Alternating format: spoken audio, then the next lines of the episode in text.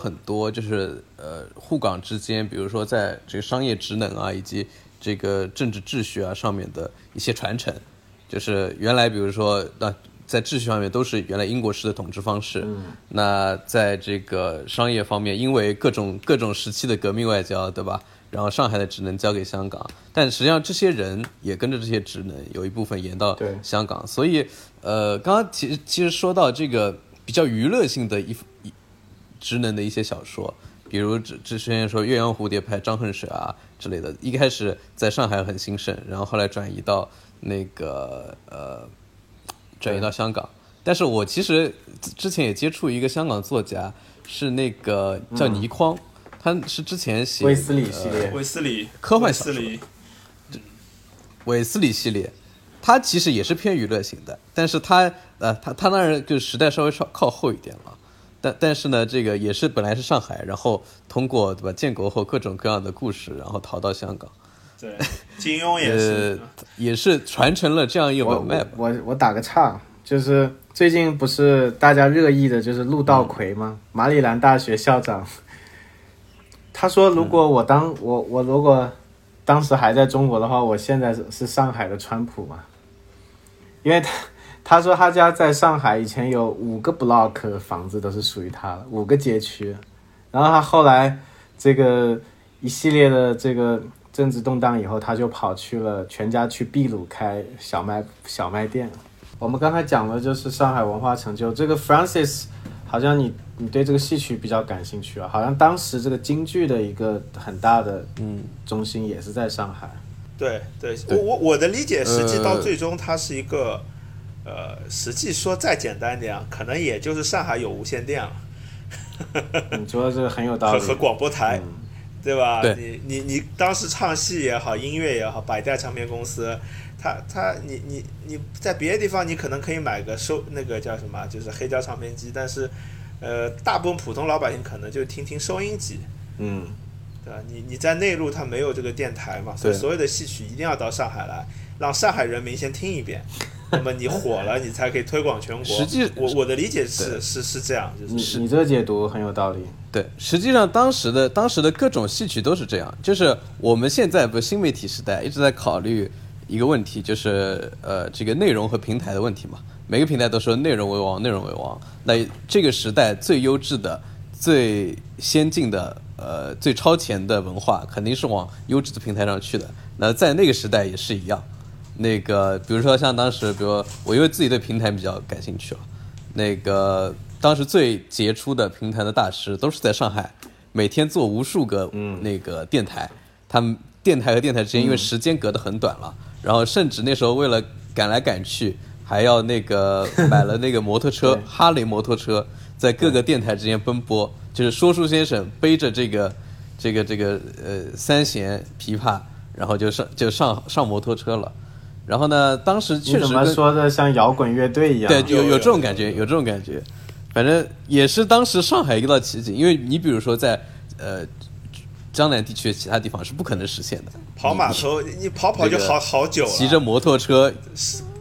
对，为什么叫跑码头？跑码头是坐船的，哪有所以路给摩托叫码头嘛。车开？结果现在，它都没有上海那种马路，对不对？它是那种没有。马路。所以一一个时代的生活方式和它的呃这个社会的经济基础，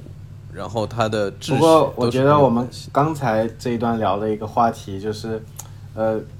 总结来说可以总结出我们之前的补充了我们之前另一点，因为我们之前讲了就是说上海的真正的一个核心的一个魂来自于租界，然后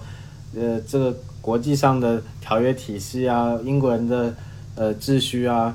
怎么一步步建立起来？但是我们刚才聊的这些，就是说在有这样的环境以后。它一个地方的文化繁荣还是依靠它的底蕴，对不对？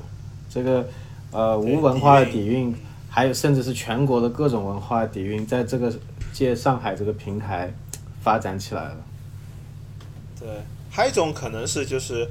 呃，我觉得还是就是市场经济或者自由主义这样的一个东西，是吧？就是就包括以前我早期，我总以我以以前的一个认知是认为乌达克这样的人，他是一个天才跑到上海来，然后为很多人设计了一个呃洋房，然后出了名。呃，后来我发现不是这样的，就你去看历史，实际是当时有大量的建筑事务所，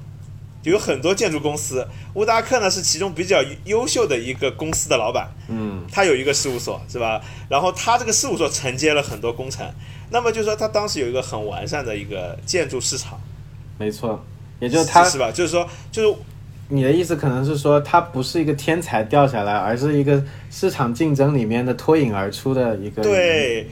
对我我我们对以前民国大师或者上海一系列的大师，我们认为好像是天才或者是呃时代造就人，实际是市场造就，是吧？也也也就是说，我觉得现在我们国家的改革也好，什么也好，都是可以从当时那个历史中去吸取营养的，是吧？就是说，它是一个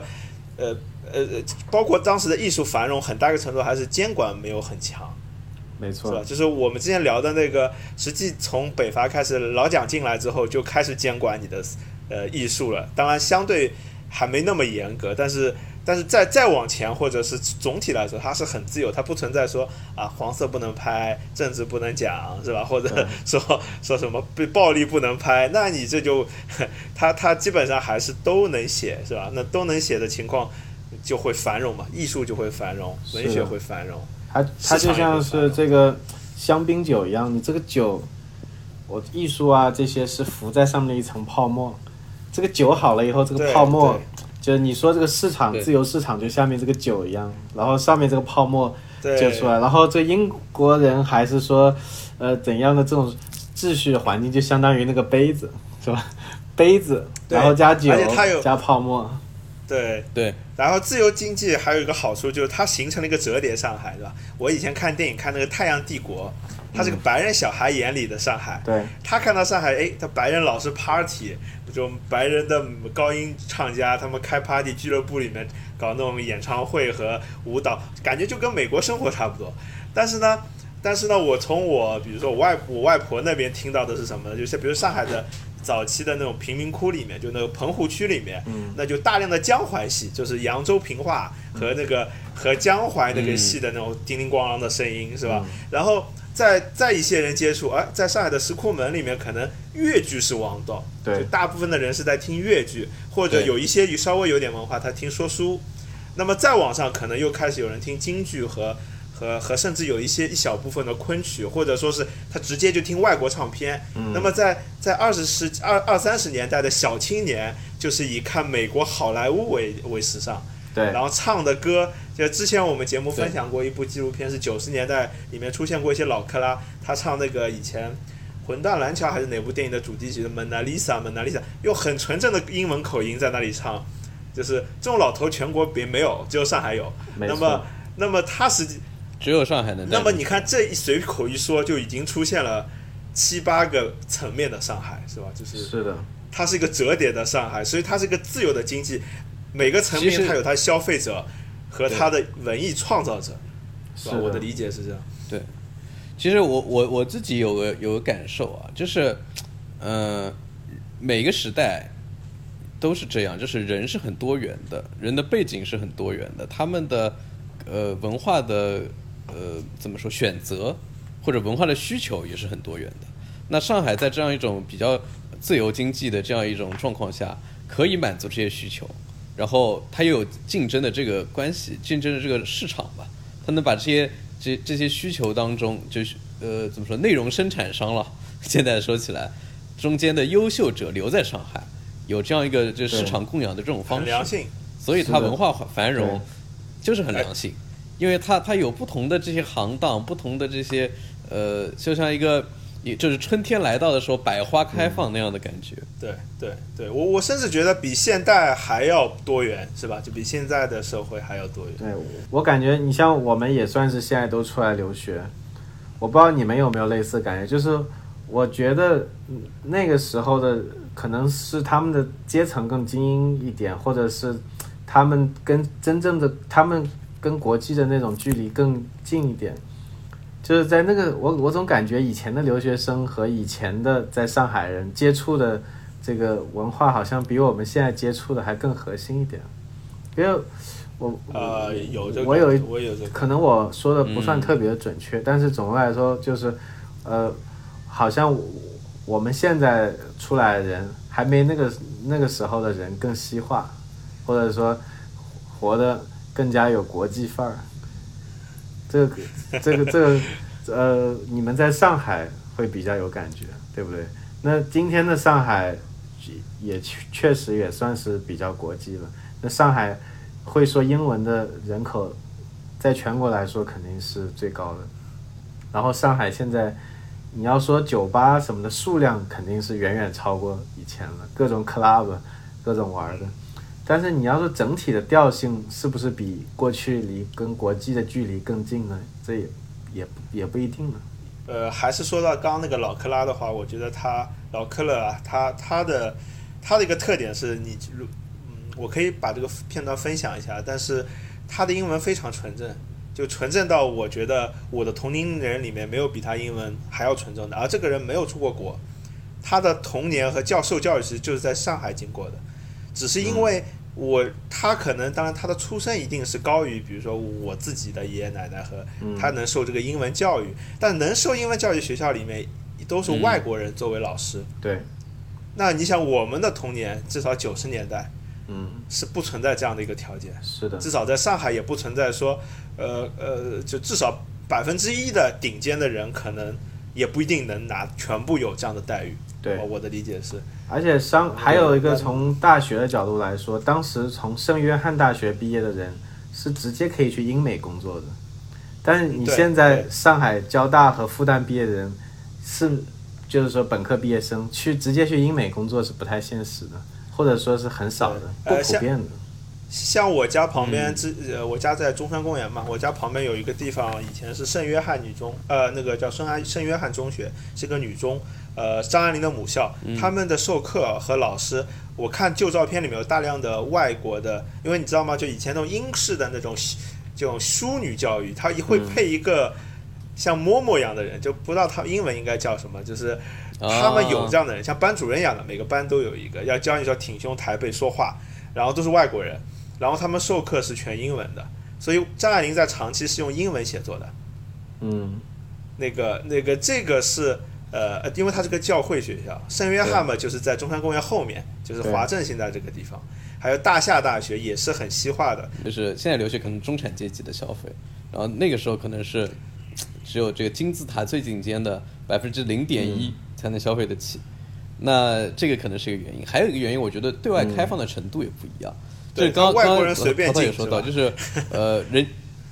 对他那个外国的教育模式可以直接直接迁移过来，因为外国人随便进。那比如说我九十年代或者说现在，你即使是国际的高中，好像也不能就是怎么说，完全的按照西方的模式来教学。是啊啊！我记得张爱玲有一个有一个闺蜜嘛，她学钢琴的老师就是白俄人，对，因为白俄人当时教钢琴是白俄人在上海的一个很重要的行当，然后男人就是去参加那个呃军队，上海的这个万国商团，因为当时白俄已经被这个呃被苏联打下来了，很多贵族都外逃到上海，所以他很多上海的音乐教育方面有很多人，他那个之前的祖师爷老师是白俄人，所以这个水平非常的高。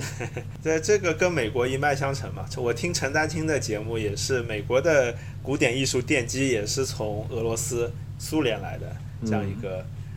呃一个一个一个传承。但但就是这种多元化，我觉得还有一个原因是我们九十年代接所接触的所谓西方文化啊，有多少有点二道贩子，就是以美国文化为主流。没错，但是实际你知道，就是美国现在是全世界最强大，当然欧洲也服也认，但是从西方文化所谓正统性来讲，实际是不够格的，对。是吧？从美国人跟欧洲一比是不够格的。当年的上海承接的是，他反正万国公会嘛，你美国人也不是，至少从文化层面你也没法在这称老大。反正白俄也有，德国人也有，是吧？那个那个，我我们在美国的很清楚的，其实美国的很多文化它，它确实就是一种庶民文化，呃，它跟欧洲文化的那种殿堂文化还是有相当的距离的。这个美国人也认，刚才我们讲到这个自由市场啊等等的，所以我觉得这从这个就比较容易去总结为什么后来到四三年的时候，就是汪兆铭的政府可以收回租界，因为我们已经铺垫的呃足够完整了。它是一个渐进的收回，是吧？对渐进渐进一个介入到你。我感觉我们还是从几个层面上来讲，那国际上层面上来讲，就其实随着嗯这个呃日本占领了租界以后，包括发生了像《太阳帝国》里面描述，就是英国人、美国人都关进集中营了以后，它本质上上海已经不是一个自由贸易港了，对不对？也就是说，它的根本的属性已经被对它、呃有一座句话叫做要去要消灭一座城市，只要把它的特色给取消掉就就行了。它的特色已经消失了，它已经从国际上来看，如果你一个上海不能够随呃大家想进就进，想出就出，能够跟英美或欧美能够直接的流动和沟通，它已经是就像是动脉被人给扼住一样，其实已经没有意思了。这块东西就一一块死肉还给你就还给你了。第二个就是我们铺垫有的就是说，日本包其实包括他的他他们称为的大东亚战争在内，都是一种泛亚主义的一种实践。泛亚主义的意思就是，我们同文同种的亚洲人联合起来，把洋人给赶出去，还有各种蛮族。到中国就可以解释为把中国人以外的人赶出去，是吧？把权力收回来，对，变成民族主义的一个思思思想。是的，所以所以当时那个日本的呃首相就是呃近卫文马旅嘛，他官方宣称的他的指导思想就是这种泛亚主义，他就说我们跟呃你汪精汪汪汪兆铭的这个国民政府之间的关系就是相互呃安保、相互提携，然后我也。我作为我的责任的一部分，我一定要帮你把帝国主义赶出去，让把这个把这个上海还给你。但是我就说，对，但这是日本人政府的一个宣传。对，但问题就是说，不代表我们你这块上海如果已经欧美人都不能自由来了，我还要它何用？这不是跟任何的一个我们沿海的城市都没有什么本质上的区别了变。成普通的。对，这个里面有个蛮讽刺的地方，就是我们一直说汪汪伪政府是汉奸政府，但是实际上，呃，不，当然它是一个汉奸政府，但是在上海有一些事务上啊，比如说像。上海有大量的路名以前是洋人的名字，比如思南路以前叫马思南路，那个那个淮海路以前叫霞飞路，嗯，对吧？还有一些很多英国的、法国的诗人啊，英国的飞行员的命名的一些路名，大量大规模开始改成以中国地名作为路名的这个运动，是从汪兆铭政府开始的。就是收回租界之后，他为了显示自己不是汉奸政府，所以他要做出一些。一些一些一些，至少看上去像爱国举动的，就是把这些外国人名字全部改掉，把帝国主义的殖民主义的痕迹给去掉。然后很有意思的是，后来的来的蒋介石政府，包括我我我我党对吧，都都采取了同样的一个延续性的措施。就我党就比如说把霞飞路就改成淮海路了，纪念淮海战役对吧？但是像汪兆铭改成的什么青岛路啊、啊、南汇路啊，它基本上就延续了，也没有改回来，对，就是就就承接了这样的一个行为。泛亚主义这一波过去过后，这个就民族主义，就是中国民族主义，包在抗战之后，就是很汹涌的来了，是的所以也是承接出这个。回到当时的历史背景，尘埃未定的时候，汪兆铭政府也好，呃，蒋介石政府也好，他并没有预见到后来会发生的事情。就像他还是跟当时的热恋情人谈恋爱，他并不知道以后自己和其他女人会生了孩子，对也不知道这个女人最后没有嫁给我，而是嫁给了别人。对，汪兆铭可能还可能幻想自己是洪承畴啊、汪哦吴吴三桂这样的一个 这是我这是完全可能的，因为 因为除如果我们看个大的图景的话，其实根本上我们可以说，汪兆铭、蒋介石、孙传芳和我们现在执政党，他们践行的是不同的，就是中国民族主义的一个一个路线，在这个大方向上有存在的共享的特点，但他们的具体的侧重点上和借助的呃手段方式上面是很不一样的。海峡两岸对这汪汪汪兆铭的评价比较一致，就是因为他们在这个问题上，作为这个苏联系出身的，就是对我，如果我们把这图景看成是日本和苏联争夺远东的话，我们就可以看到这个图景就是 苏联路线还是赢了，并且就是把远把这个呃泛亚路线骂成就是 非常无耻下流的之徒。但是在他们尘埃落定的时候，呃，人家不一不一定是这样想的，也不会预见到这么一个结果。上海不再能跟欧美沟通了以后，这个他连孤岛都算不上了，那这块地方差不多也可以，你就你拿就拿走吧。这个他也是实践自己这个，我们说是真心也好，还是做表面文章也好，实践这泛亚主义的路线。所以上海的这个史前史，对相对于我们现在来说的史前史，就差不多到这个为节点告一段落。要要开始新中国史了，是吧？，这个这个就留给大家去研究了，因为这个史料也是非常丰富。如果从一个比较温和的角度去理解的话，我觉得可能呃，等到了四九年或者四二战结束之后，这个这个上海的租界的使命其实差不多已经完成。中国的行政设置至少从表面上来已经开对对租界已经开始大量的模仿以及学习，是吧？啊、那个那个租界并没有特别过人之处，我从某种程度上来讲。那么，当然到了四九年以后，我们出现了一个逆城市化的行为，就是说，这个这个这个，实际我们不太存在真正意义上的城市了。那因为经济体制变了，变计划经济了，那么又是个另外一个事情。但是如果看像台湾的基融啊什么没有受到这一波冲击的话，实际你说基融跟香港之间的差异，主要是在地理位置上了，是吧？还有一些历史机遇，当然。对，那么，那么，那么它不再有清朝末年刚刚开埠的时候那一种维度上的不同了，是吧？就是对，可能只不过是你是普通法，我是大陆法这种这种这个法系上的差别，然后一些对。呃社会组织结构的差别，但是就是在代际上的差别好像没有，本来是清华和大专生的对战，现在可能是清华和啊那个上上海大学，对吧？或者是 或者是复旦，对吧？这对。这样的这样的一个对阵，我们在看历史的时候，往往会把这个战争作为一个特殊状态，就好像对吧？最近那个疫情是一个特殊状态一样，就感觉哎，这个东西通过一个东西画上一个终点之后，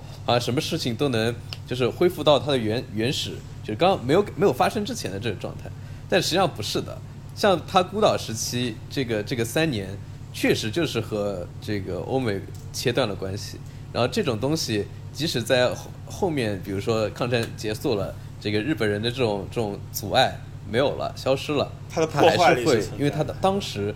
彼时彼刻的破坏已经发生。对，我觉得你提了一个弗兰西提了一个很重要的，就是普老百姓的感受啊，对历史的感知，特别在战争这一部分。其实战争带来的后果是大家一起贫穷，是吧？就他把东西破坏了之后，富人也穷了，穷人也穷了。那么你你不感觉？你感觉大家可以重新上路了，对吧？你从后人来看，好像大家忽然没有那么大的一个阶级性的一个变化，但实际上破坏是存在的，是吧？就是这个贸易也停了，对吧？该房子变成了瓦砾，真正把上海华界毁掉的是淞沪会战，然后事实上蒋介石他在淞沪会战上是一种赌博式的行为，因为呃其实淞沪并很显然不是一个很理想的作战的地方，但他之所以要放在这边打，他是想谋求国际干涉，我就在你门口打了，就是让你洋人都看到，然后他认为这样打了以后，这个英法会出来干涉日本。但是事实上后来也没有达成。但是这么一打呢当时其实已经把甚至租界、苏州河以北的那些拓展出去的准租界，其实都打掉了，就都已经无无力去保护了，把整个华界，我们就说从清末城乡内外总工程局开始的，一直到呃孙传芳时期的大上海计划，一直到呃蒋介石初期也有大上海计划，做那些建设全部给打烂了。那这中间有多少的呃辛辛苦苦积累一些资本的小资产、大小资产阶级，就家破人亡了。抗战胜利以后，那当时曾经被日本占领过的那很多资本家，那肯定是妥协过的。那过来一接收的时候，是不是那就不讲理？再看个汉奸罪，是的，对你你交不交是吧？其实因为我记得以前我看那个吴晓波老师讲的那些呃一些一些涉及到二战之后的中国金融史，那实际我们一直以为好像国有化进程四九年以后出现的，其实在四五四五年到四九年，蒋介石政府就采取了大量的国有化，对吧？就出现了大量的所谓的中国煤火什么中国火柴公司、中国建筑公司，是的，都是以国家国资为背景，收购了大量的当时上海的主要的这一些产业，然后更名一下，就变成了全中国甚至世界排的号的大公司，在当时来说，没错，嗯那么，那么这个行行为很相似。你说真的有一个巨大的变化吗？它可能真的是一个历史洪流，就是对，你不能那么上海，你不能那么自由了，而你要而且这种收骨头了。其实，在其他地方也在发生。呃，当然，中国也包括其他地方。你比如说，呃，长春，对吧？然后比如说青岛，那以前曾经长春是怎样怎样，这个大家自己去了解，对不对？然后在中国之外的话，你像印度的果阿邦，它曾经是好像是葡萄牙的殖民地，然后呃那个中东的桑吉巴尔，其实曾经有过自由主义时代的黄金时期，就撒下不少的这些种子。然后你陶陶说的也是有道理的，这个种子其实它被撒在泥土里，有些泥土比较湿润，有些泥土比较干燥，有些地方它长起来了，有些地方长不起，它冥冥之中也有一些天意，然后它的这种影响是长存的。那要不然怎么上海今天仍旧是大家还是沪深股市这个都都是要看这个上海 A 股的这个指数，它当年的遗留下来的东西吃到今天老本都吃不完。当时的那种自由经济啊，或者自由主义也好，它是一个自治啊什么，它实际是可能是一个呃历史的大趋势，但是它会有一个低潮，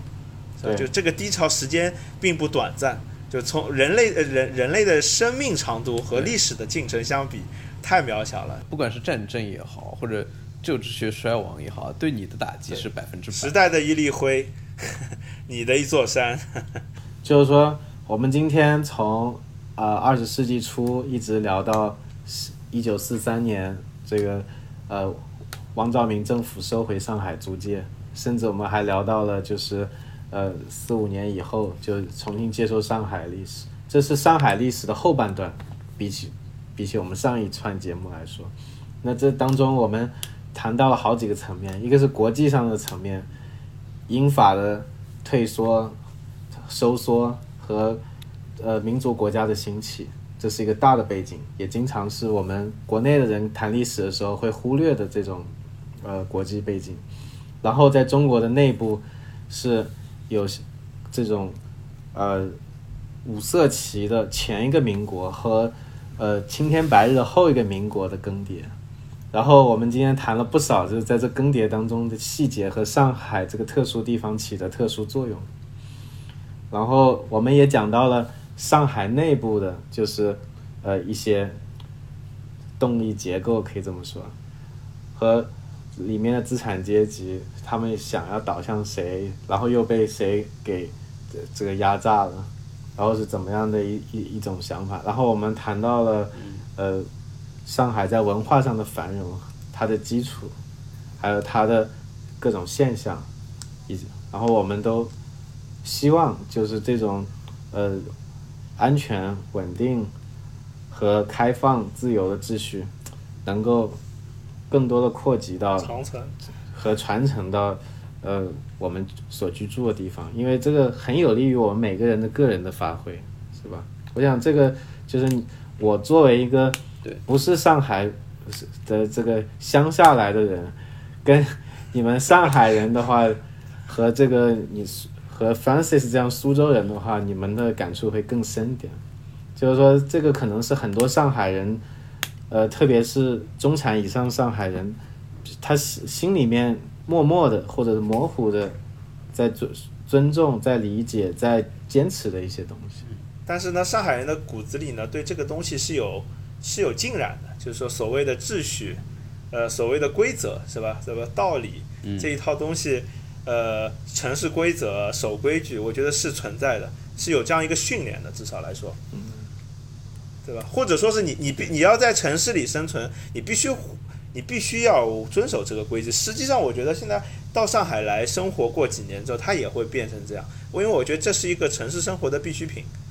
而只是上海人更早了接受了，而且理解这样东西，对吧？他在他在这个因为开埠比较早，但它本质是一个必需品，就是你必须，你既然在城市里生活，它就是一个尊重市场的地方。你不尊重市场，你也没有地方去出卖你的劳动力啊。嗯就不管你是做高科技还是做普通劳力，是吧？一定要有好的就业市场，稳定的就业市场，对吧？呃，你也不希望今天打一炮，明天明天四个毁个条约，是吧？这东西都是很不利的。是的，这个从上讲上海的兴起，呃，固然有它的区位因素，也有呃各种舶来的制度啊，然后各种这个不同的秩序啊，社社会的组织方式啊，然后带来上海的新，然后后来由于这一套东西，由于条约体系的衰落，然后由于这个民族主义的兴起，呃，各种没有办法避免的这种历史大潮，然后导致它的衰。呃，当然，现在我们之前也也说到了，就是呃，上海的这种原来的可能很特色、很特色的一些制度设计可能没有了，但是留下来一些技术，留下来一些人，然后这些人的习惯，然后造就了今天的这个上海人，然后造就了今天上海还能在整个的呃各个无数个这个沿海城市当中还有一席之地的话语权。当然，他还加上他自己的一些呃区位优势，这些就固有的没有改变上的东西了。然后有我们今天繁荣的上海大都市。然后我们其实从文化上面，上海有最最近这一阶段有变得和其他任何城市就更加类似，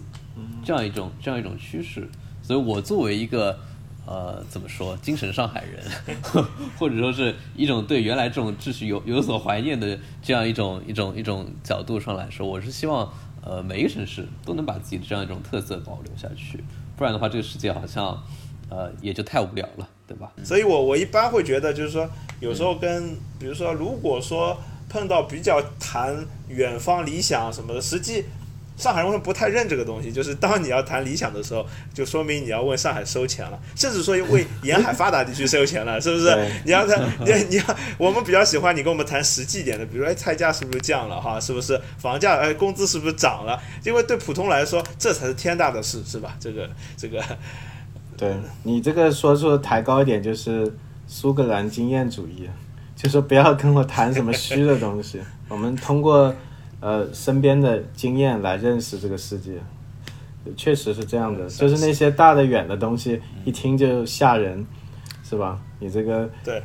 对，所以很多人说上海什么小男人啊，或者什么之类的，我觉得是一种夸赞，是吧？或者是斤斤计较。呃，我觉得人是要有一点斤斤计较嘛，甚至国家也应该斤斤计较，因为你拿着大家的纳税钱，你不斤斤计较乱花，总是不是件好事吧？我觉得就是。当然，我们的政府就很为人民服务，算得很清楚。我只是说某些不是很好的政府，是吧？这个这个从国际的经验上来讲，嗯，我我是真心的，我没有别的说意思。然后我我刚才理解 Francis 的话就是，呃，保持上海特色，一个我们自己不要谈远方理想，就谈眼下的一个，就是我们要支持淘淘把这个洋泾浜 Radio 做下去，是吧？对，所以大家多点点杨金帮 Radio 的广告。对，多转发多分享。是的，我们也允许，也允许杨金帮 Radio 就是，呃，海纳百川，也吸收一点普通话节目，是吧？但是也要做好特色，就是上海话节目，然后让对，下次我们可以尝试普普通话对上海，或者你台州话对上海话之类的。好的，我们只要有个大不了大家互相不能理解的时候停下来。哎，你刚才那句话什么意思？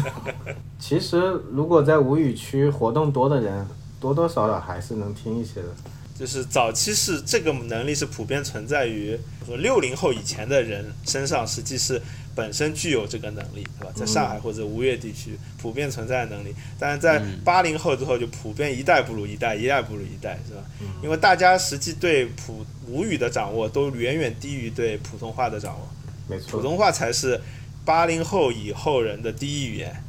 或者或者说九零后吧，八零后可能还介于暧昧当中，但九零后已经完全是普通话才是真正的第一母语。可能九零后比起我们来说，地方性更弱了，国际国家性更强了。然后他们的这个历史历史观念也是这个这个国家性更强，统一性更强。然后我们这次其实这个两期节目做下来，也是希望为大家提供一个不一样的史观。对，提供一些我们一些老年人的腐朽史观。还是 还是上回讲那句话嘛，就是说，我们虽然是闲聊，但是很多事情我们也会做一些功课去考证。那我们如果说错了，那那那大家可以自己去纠正，呃然后然后心里骂一句，对欢迎提问，对，心里骂一句我们都行胡。说，然后如果说我们说对了，那可能